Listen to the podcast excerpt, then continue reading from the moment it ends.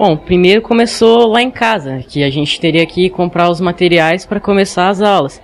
E eu percebi que eu tinha alguns cadernos lá em casa que algumas folhas ainda estavam sobrando.